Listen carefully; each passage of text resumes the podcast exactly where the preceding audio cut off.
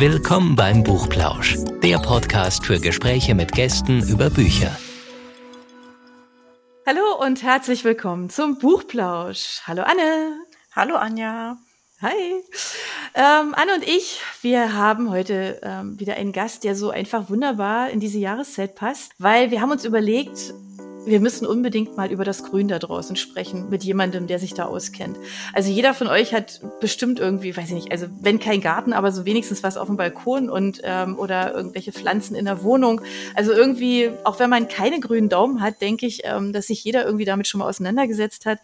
Und unser Gast heute ähm, ist einfach der absolute Experte für alles, was mit grünen Dingen also, zu tun hat. Deshalb begrüßen wir ganz herzlich Lilly Straub. Hallo Lilly.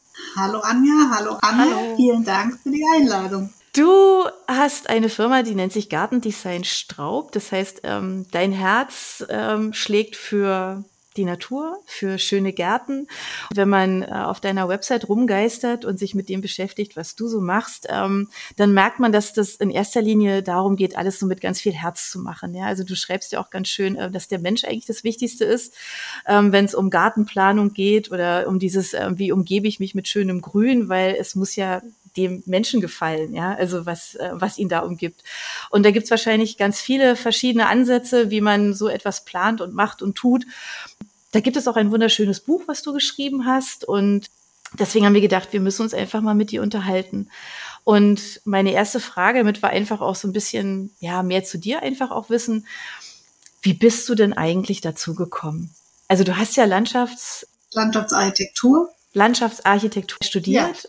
Ja. ja, genau. Und das ist ja jetzt was anderes als jetzt, weiß ich nicht, was wir wahrscheinlich hundertmal sonst hören. Ja, ich habe dann mal BWL studiert. Also das ist ja schon was sehr Spezielles, ja.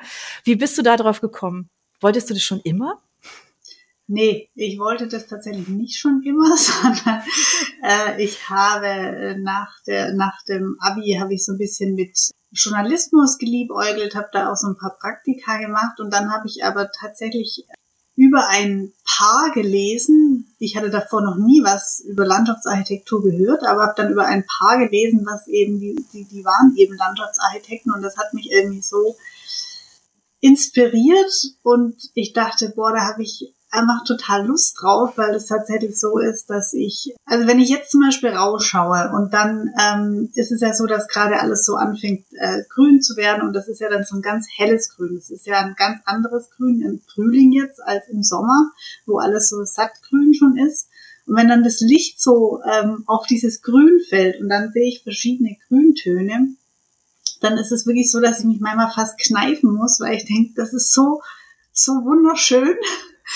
Und es gibt auch nichts für mich, also diese Farben allein, was so schön einfach ist. Und ich habe bei, ja, im Laufe der Jahre für mich einfach auch entdeckt, dass das tatsächlich ein Bedürfnis für mich ist, tatsächlich mhm. einfach schöne Dinge zu sehen. Und zwar nicht irgendwie menschengemachte schöne Dinge, sondern wirklich diese, diese Farben in der Natur. Ich finde, die sind tatsächlich, ja, nicht nachahmbar. Und das hat mich dann so gepackt und Genau, dann habe ich das angefangen zu studieren und das Tolle daran an dem Beruf ist natürlich, dass ich, wie du schon gesagt hast, eigentlich nicht nur mit Pflanzen zu tun habe, sondern eben auch ganz viel mit Menschen, weil ich mache ja Gärten und keine ähm, Naturplanung und da hast du natürlich auch diesen Effekt, dass du mit Menschen sprichst, dass du die kennenlernst, dass du rausfinden kannst, was haben die für Wünsche und diese beiden Dinge zu kombinieren, das ist eben so das, was für mich den Beruf ausmacht. Ist das schwierig? Also ich könnte mir, das ist jetzt eine blöde Frage eigentlich, aber ich könnte mir vorstellen, du hast ja also wirklich jedes Mal andere Menschen vor dir mit ganz anderen Ideen, mit ganz anderen Ansprüchen. Vielleicht wissen die auch manchmal gar nicht, was sie eigentlich wollen und sagen nur, naja, ich hätte ja, es gerne schön da draußen und äh, würde da gerne vielleicht ein bisschen mehr Zeit verbringen. Dann stehst du wahrscheinlich da nicht so, ja, okay. Ähm, ich stelle mir das jetzt, also so als, als Laie wirklich tatsächlich nicht ganz so einfach vor. Also das ähm, Witzige ist, dass je schwieriger es ist, umso mehr habe ich Freude dran. Also ich mag das total, wenn, wenn, wenn Leute wirklich relativ hohe Ansprüche haben und vieles vereinen wollen und das wirklich so eine Knobelei ist.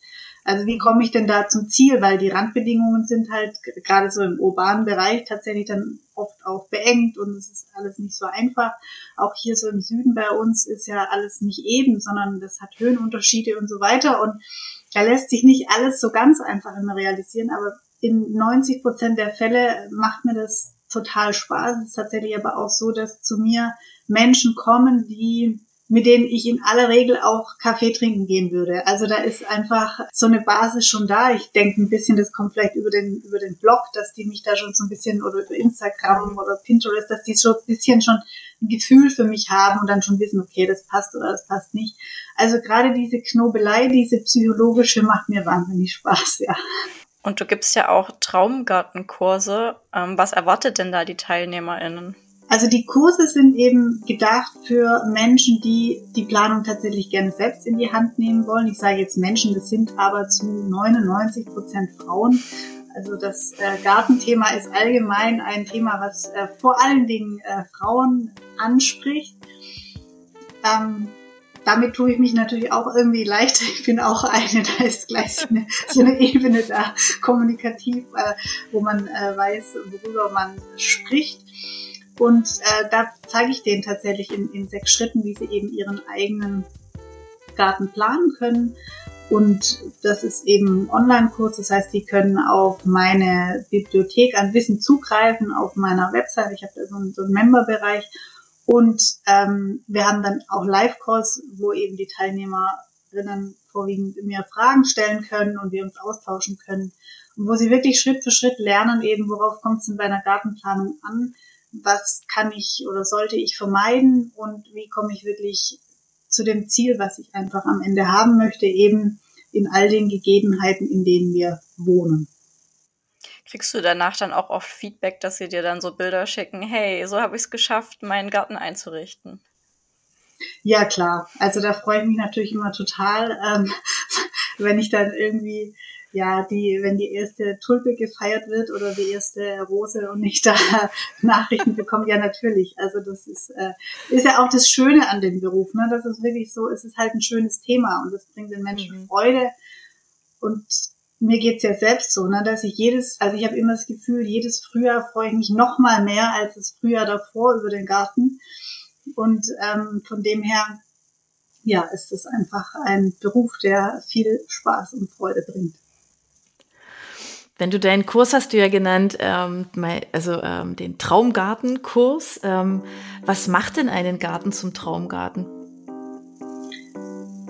Ein Garten macht zum Traumgarten, wenn er wirklich deine Bedürfnisse, die du eben hast im Garten, erfüllt. Also ganz wichtig finde ich immer, dass bevor wir uns eben überlegen, ja, ist das jetzt irgendwie, soll der so Cottage Garden mäßig aussehen oder mag ich lieber einen ähm, modernen Garten, dass wir uns halt echt erstmal überlegen, was wollen wir dann drin überhaupt machen. Also bin ich so der Typ, der gerne Fußball spielt mit den Kindern oder grill ich gerne oder äh, baue ich gerne Gemüse an. Und die Dinge müssen zuerst immer geklärt sein, ne? weil das nützt ja nichts, wenn du irgendwie einen ganz tollen, schönen Garten hast, der im ersten Jahr gut aussieht und dann nachher dich total überfordert, weil er einfach nicht zu deinem Lifestyle passt. Also von dem her ist das so der eine Aspekt, dass wirklich die Funktionen gut überlegt sind und wir uns wirklich überlegen, wie können wir die Wünsche da drin integrieren. Und ähm, das zweite ist dann aber eben auch das, das äh, optische Erscheinungsbild.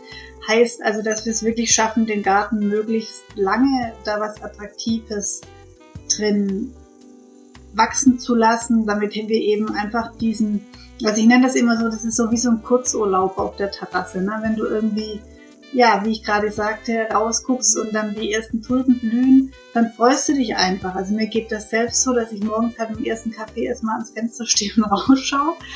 Und äh, das ist halt wirklich so ein, so ein Erholungsort für uns einfach, ne? weil wir die ganze Zeit, die meisten von uns ja am Computer hocken und so und ähm, so abstrakte Dinge machen und da ist es einfach toll, wenn wir dann so einen, so einen kleinen Freude, ähm, ja, so, so eine kleine Auszeit einfach haben und uns an was freuen können. Und von dem her finde ich das auch wichtig, dass wir wirklich über das ganze Jahr weg eben so die Jahreszeiten auch feiern, weil das ähm, ist halt in unseren Breitengraden eigentlich ein Geschenk, dass wir das so haben, weil wir dann einfach die einzelnen Phasen wirklich schätzen können. Und man kann es wirklich schaffen, von Frühjahr bis ähm, Ende November im Garten sogar noch dann im Januar oder Februar was Schönes zu haben.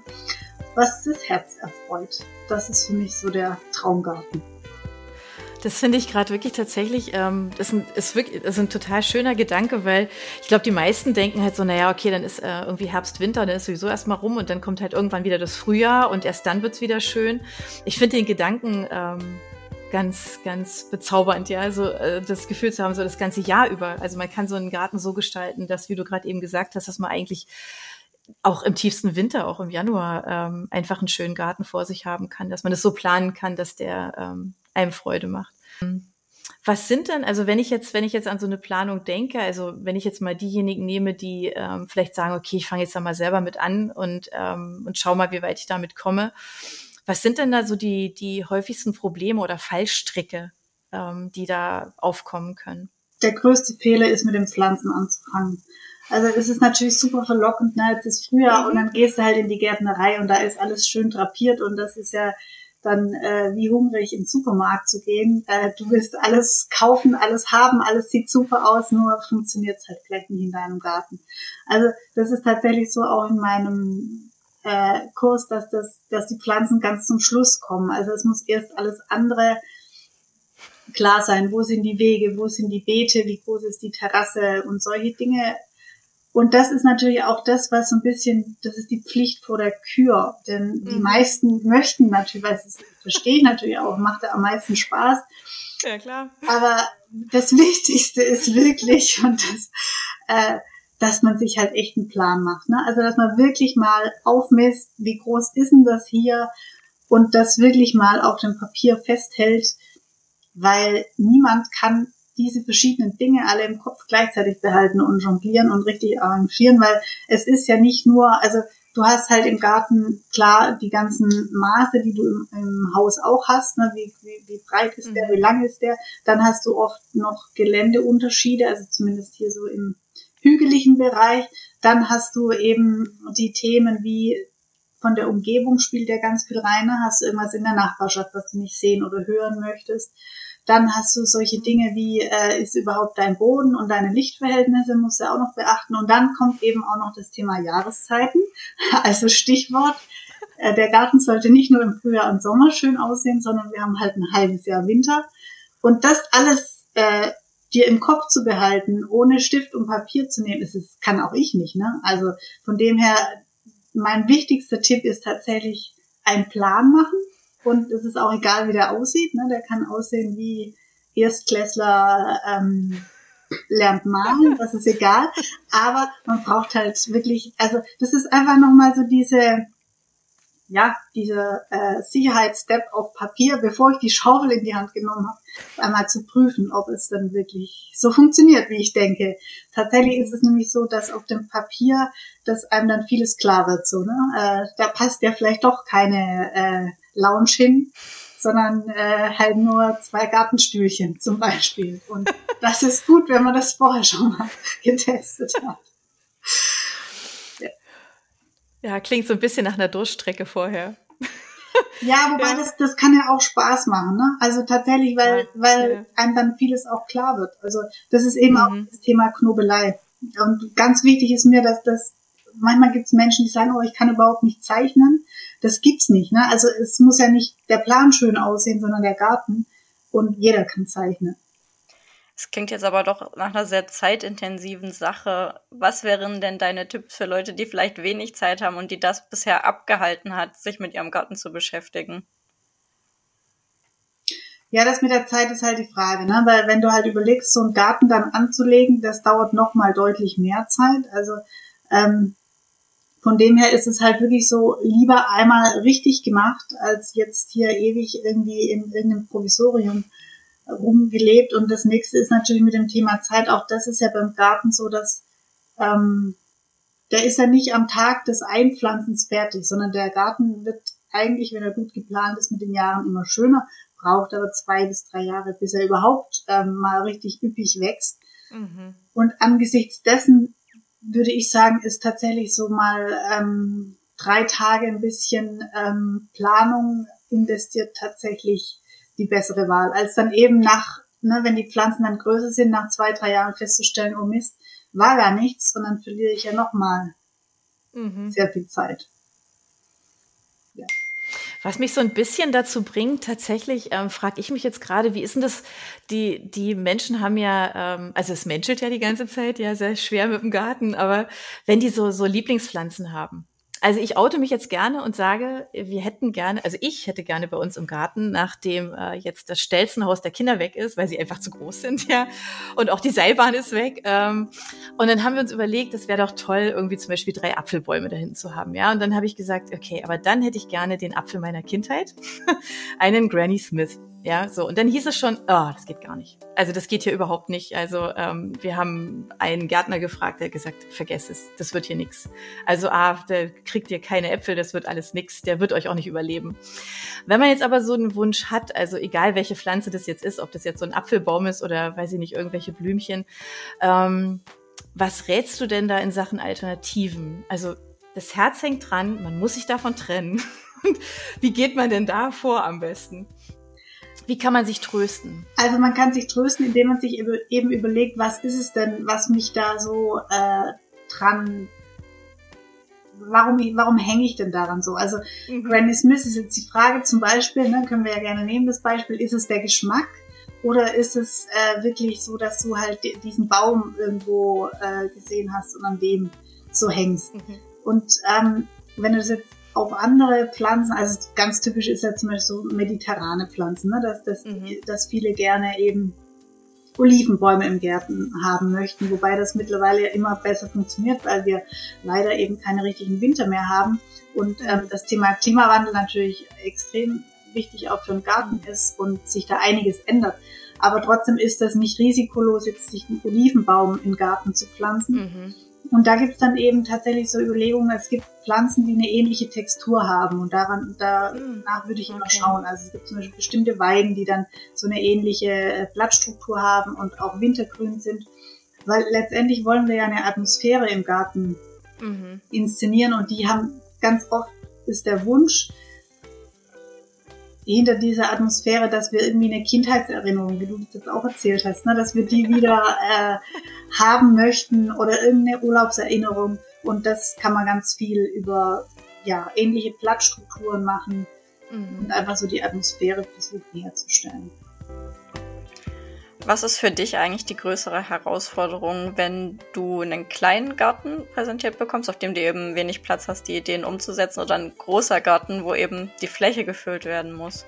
Das lässt sich tatsächlich nicht, nicht sagen. Also das ist, äh, da gibt es eben ganz andere Herausforderungen.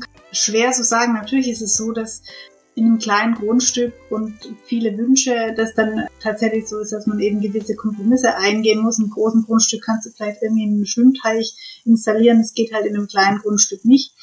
Aber lässt sich so gar nicht sagen. Also wichtiger ist eigentlich eher so die Umgebung des Gartens als jetzt die Größe des Gartens. Also ganz schwierig sind zum Beispiel Gärten in richtig hohen Häuserfluchten, ne, wo halt wirklich mhm. überall alles einsehbar ist. Da wird es dann zum Beispiel schwieriger und das hat aber jetzt mit der Größe des Gartens tatsächlich nichts zu tun. Und hast du auch schon mal einen Schrebergarten gestaltet? Weil ich könnte mir vorstellen, dass zu dir dann eher Leute kommen, die wirklich den Garten am Haus haben, weil es da eben vielleicht auch wichtiger ist, immer einen schönen Blick drauf zu haben. Ja, also Schrebergarten habe ich tatsächlich ähm, noch nicht geplant und ich glaube auch, dass also beim Schrebergarten ist es einfach was ganz anderes. Ne? Also da brauchst du jetzt nicht äh, eine, eine Gartenplanung für einen Schrebergarten, sondern das ist einfach eine spezielle und andere Kultur, aber trotzdem natürlich toll für Leute, die keinen Garten am Haus haben. Wenn das so, also es gibt ja so ganz verschiedene, du hast ja gerade vorhin ähm, am Anfang ja schon gesagt, also ähm, es gibt ja so äh, verschiedene Gartentypen, ja, einfach ähm, so bestimmte, bestimmte, weiß ich nicht, so Trends oder so. Gibt es irgendwas, wo du sagst, es liegt dir besonders am Herzen, es gefällt dir besonders gut, das planst du besonders gerne oder ist dir das auch eigentlich egal? Nee, was ich natürlich schon, ähm, also du hattest ja eingangs gesagt, dass das äh, bei mir auf der Seite steht, dass der Mensch so das Wichtigste im Garten mhm. ist und das ist natürlich so, aber trotzdem haben wir natürlich eine Verantwortung einfach gegenüber der Natur und es ist ein, halt ein extremer Flächenfraß, der gerade stattfindet und ähm, vor allem halt in der in der Landwirtschaft auch eine Monotonisierung der Pflanzen und das mhm. ist natürlich schon ein Anliegen oder auch eine Aufgabe für uns Gartenplaner, dass wir wirklich schaffen, in den Gärten möglichst eine Artenvielfalt nicht nur an Pflanzen, mhm. sondern eben auch für Insekten und Vögel herzustellen. Und das ist natürlich schon was, was ähm, mir am meisten Freude macht, weil das sehe ich eben auch tatsächlich als, als meine Aufgabe oder Botschaft da, einfach dafür zu werben und auch immer wieder klar zu machen, dass es nicht heißt, dass ich jetzt hier ähm, zwischen dem Komposthaufen und irgendwie einer ungemähten Wiese sitzen muss, sondern dass man das eben auch tatsächlich in schönen Konzepten umsetzen kann, dass eben auch der Mensch was davon hat. Und das sind natürlich schon so die Gärten, die mir am meisten ähm, Freude bereiten und vielleicht auch so die Bereitschaft der Menschen, dass, dass wir einfach auch wieder so die kleinen Dinge ähm, sehen, also gerade in den Pflanzen, weil es natürlich schon so ist, so ein bisschen das in den, es hat sich jetzt geändert, würde ich sagen, in den letzten drei Jahren vielleicht, aber davor war es so, das Garten natürlich ganz oft, das war einfach Terrasse und Pool und Outdoor Kitchen und die Pflanze war halt so, naja, ne, wo da noch mhm. Platz ist. Und das hat sich tatsächlich so in den letzten drei Jahren einfach geändert, dass die Wichtigkeit der Pflanzung, dass die wirklich mehr in den Vordergrund, Vordergrund kommt.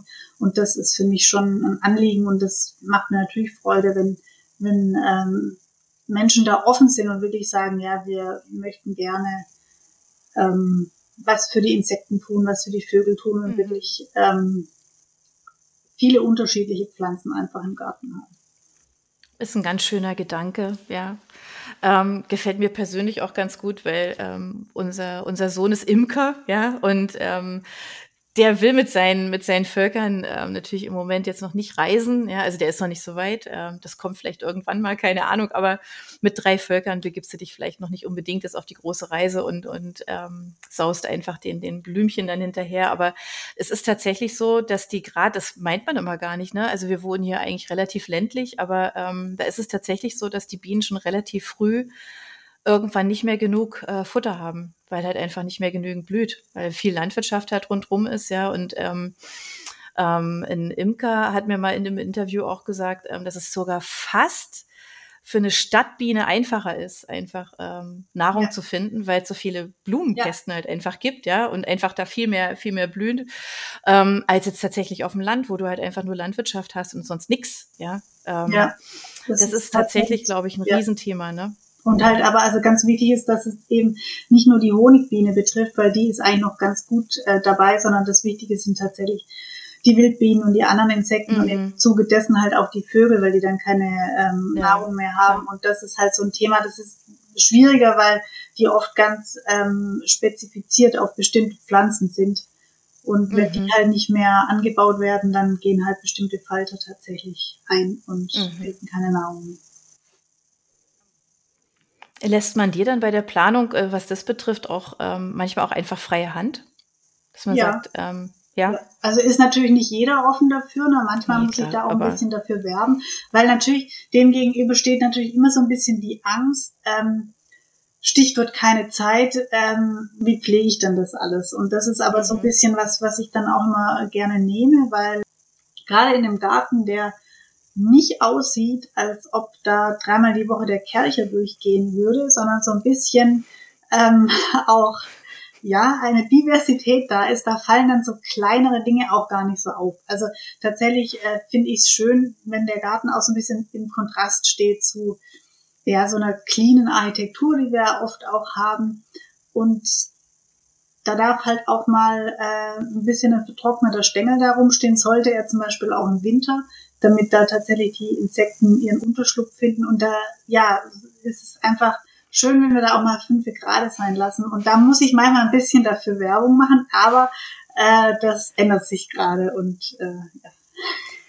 da, da ist mehr Bereitschaft. Dann scheint es ja im Gartenbusiness quasi auch so Trends zu geben. Gibt es einen Trend, den du gar nicht magst? Also ein schwieriger Trend ist tatsächlich das Thema Pool für mich, weil es einfach, also ich meine, ich rede jetzt nicht von Aufstellpools, sondern von, von den großen Pools, ähm, weil es einfach, wir haben eine große globale Klimakrise und das ist einfach nicht, das, das hilft uns nicht, sagen wir so. Ja, genau. Also es ist einfach so, äh, ja, wir sollten alles daran tun, Energie zu sparen und das ist so ein Trend. Also wenn der, wenn der eigene Garten halt wirklich zum, zum Wellness-Hotel wird, das ist was, was ich eher mit Sorge betrachte. Das ist nachvollziehbar, glaube ich. Tatsächlich. Aber ich glaube, das war wirklich in den, in den jetzt gerade so in Corona-Zeiten, als man es so mitgekriegt hat, war das wirklich, glaube ich, echt ein Riesenthema, ne? Ja. Also ähm, man hat es wirklich sehr, sehr oft ähm, gehört und auch gesehen. Also ähm, dass das jetzt plötzlich plötzlich en vogue war. Man musste ja. jetzt sowas haben, ne? Das war irgendwie, haben sich viele drauf gestürzt, ja. Du hast ja schon ähm, jetzt schon gesagt, dass du ja das schon auf bestimmte ähm, so, so Pflanzen oder Pflanzenarten so ein kleines bisschen abgehoben, aber Gibt es, ähm, gibt es so Lieblingsblumen, die du hast oder Lieblingspflanzen, wo du sagst, so, da geht dir echt dein Herz auf, das müsste eigentlich in jedem Garten eigentlich drin sein, weil. Nee, es gibt nicht die Lieblingspflanze. Ähm, aber vielleicht was, was ganz wichtig ist, also so als Tipp, was wirklich in jedem Garten sein sollte, dass eben unterschiedliche Blütengrößen und Blütenformen ähm, tatsächlich einen wunderschönen Effekt haben. Also jetzt zum Beispiel gerade bei mir blüht im Garten jetzt gerade blühen die Tulpen und die haben ja so eine aufrechte Struktur. Dann ähm, blüht der Schneeball, das sieht so ähnlich aus wie Hortensien, das sind so Blumenbälle. Und dann fangen dazwischen jetzt die Akeleien an und die Akelei ist eigentlich eine Wildpflanze und die hat so so ähnlich wie eine Glockenblume, so ganz lockere Strukturen. Und das ist so ein bisschen, also dieses Zusammenspiel einfach aus diesen unterschiedlichen Blütenformen, das ist so das, ja, das klingt ganz Wo ich sagen würde, und das gibt's in jede Jahreszeit und das gibt's für jede ähm, Himmelsrichtung auch und für jede Bodenstruktur. Das ist sowas, wo ich sage, das darf in keinem Garten fehlen. Klingt für mich aber ehrlich gesagt schon so ein bisschen so, also ich, die ich jetzt keine Ahnung habe und ich stehe dazu, ich habe auch keinen grünen Daumen, ja. Ähm, klingt es aber schon so, als würde ich mich jetzt zum Beispiel jetzt nicht trauen, das selber zu machen. Also ich würde da schon eher sagen, du, ich habe da so eine Idee, unser Garten ist jetzt irgendwie, aber mach du mal. Ähm, weil ich mir das jetzt selber nicht zutrauen würde. Ja, aber für diejenigen, die, die schon selber ähm, da Hand anlegen wollen, hast du ja nicht nur einen Kurs, sondern du hast ja auch ein Buch geschrieben. Ähm, wie kam es denn dazu und was erwartet einen, wenn man das Buch in der Hand hält? Ähm, dazu kam es, weil mich ein Verlag angeschrieben, also der Kosmos Verlag, in dem es erschienen, mich angeschrieben hat und gefragt hat, ob ich ein Buch schreiben möchte.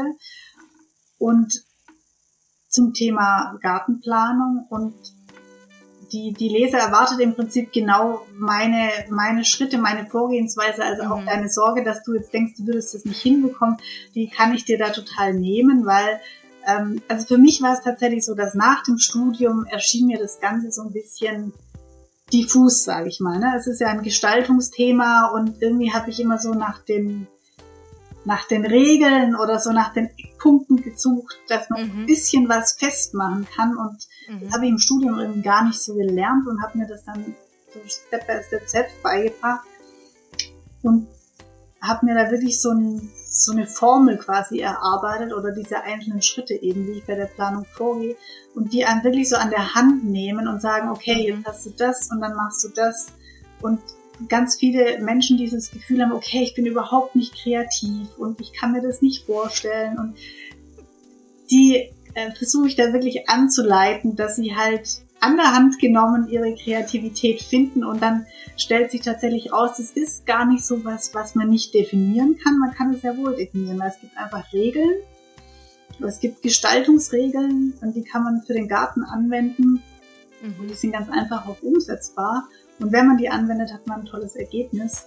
Und ähm, in dem Buch zeige ich eben auch sechs Schritte, wie man wirklich anfängt von, was habe ich denn überhaupt, ne? was kann ich denn mhm. daraus machen, bis man eben am Ende tatsächlich das richtige, die richtige Bepflanzung hat und dann auch weiß, ich pflanze das so und so in dem Beet ein und dann sieht es am Ende so und so aus, weil das ist ja im Prinzip das, was wir wollen. Und es ist halt ein Buch, was ähm, wirklich für durchschnittliche, in Anführungsstrichen, Gärten ist, also normale Gärten in normalen Wohngebieten, weil ich wollte auf gar keinen Fall so, so ein Coffee-Table-Buch schreiben, mhm. mit ganz tollen Bildern. Hintergrund ist das Meer und am besten noch die Alpen und äh, dann kannst du ja einfach eine Bank aufstellen ne? und dann ist es auch schön. Aber wenn du halt äh, irgendwie zwischen im Neubaugebiet wohnst, dann hast du halt nicht diese Möglichkeit und kannst eben trotzdem einen schönen Garten haben. Und das ist eben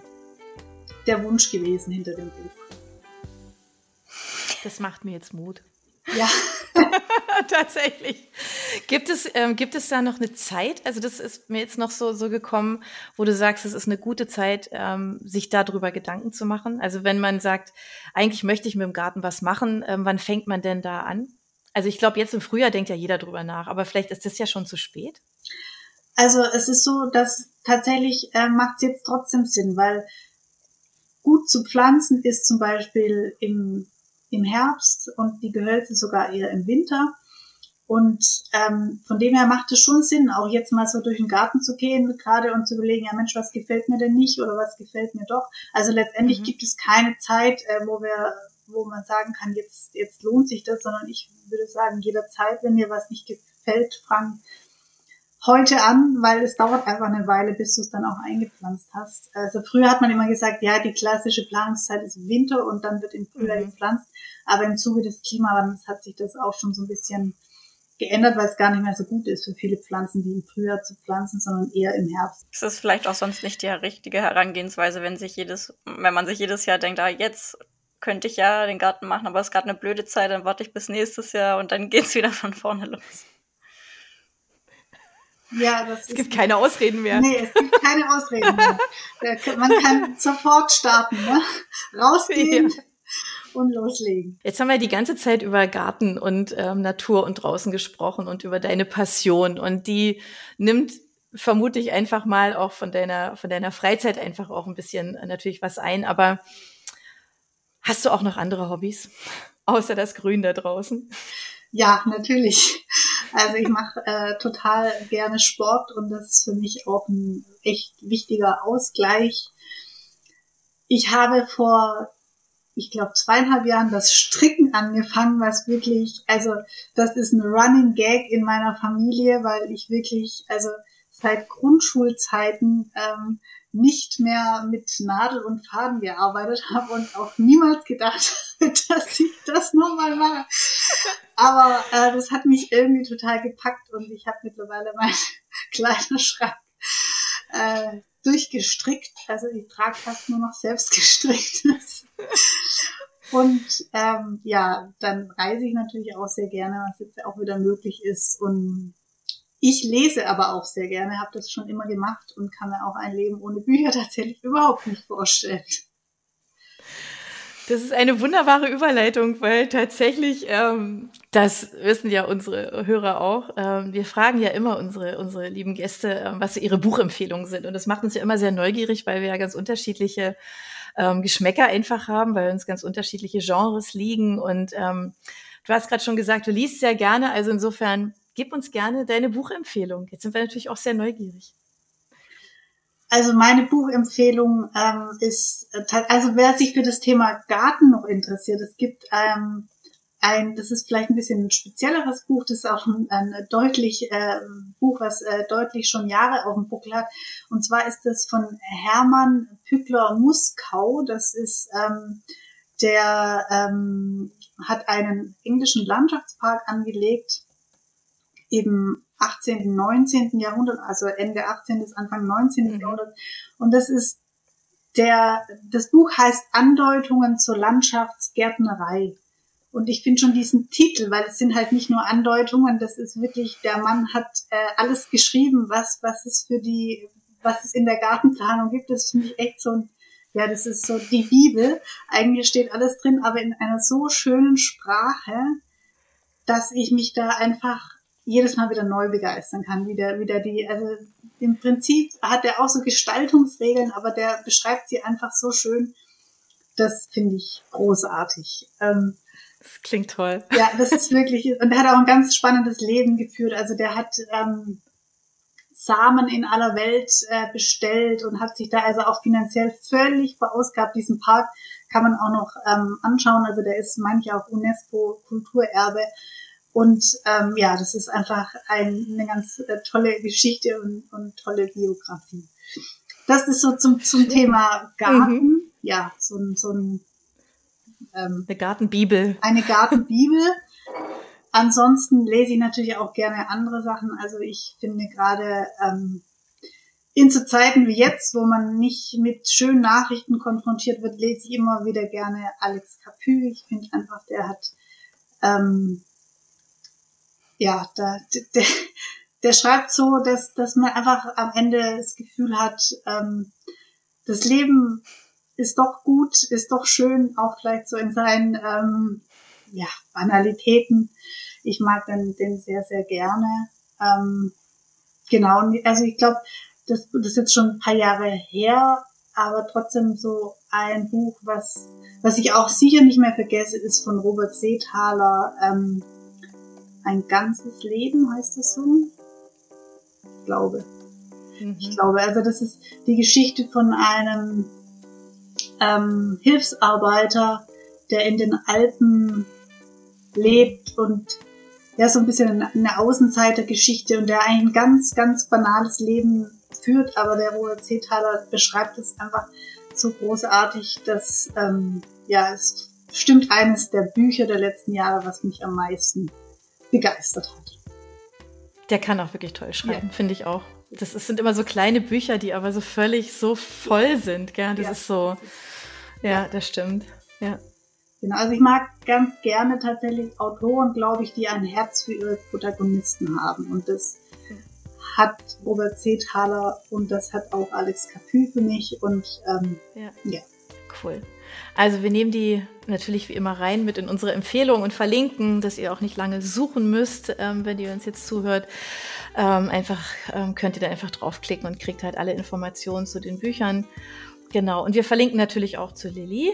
Ähm, wer, wer jetzt sagt, ich muss unbedingt den Garten angehen, ähm, der, der kann da einfach mal draufklicken und findet dann ganz viel ähm, Inspiration. Und das Buch gibt's ja auch noch. Insofern, ähm, ja, ich glaube, das ist wie so ein das ist eine Einladung, ne? sich mal mit dem eigenen Garten auseinanderzusetzen für all diejenigen unter uns, die es noch nicht gemacht haben. Ich glaube, es gibt wirklich eine ganze Menge, was man, was man da an schönen Dingen tun kann, ähm, damit man sowohl drin als auch draußen eben eine, eine schöne Zeit hat, sich mit schönen Dingen umgibt. Genau.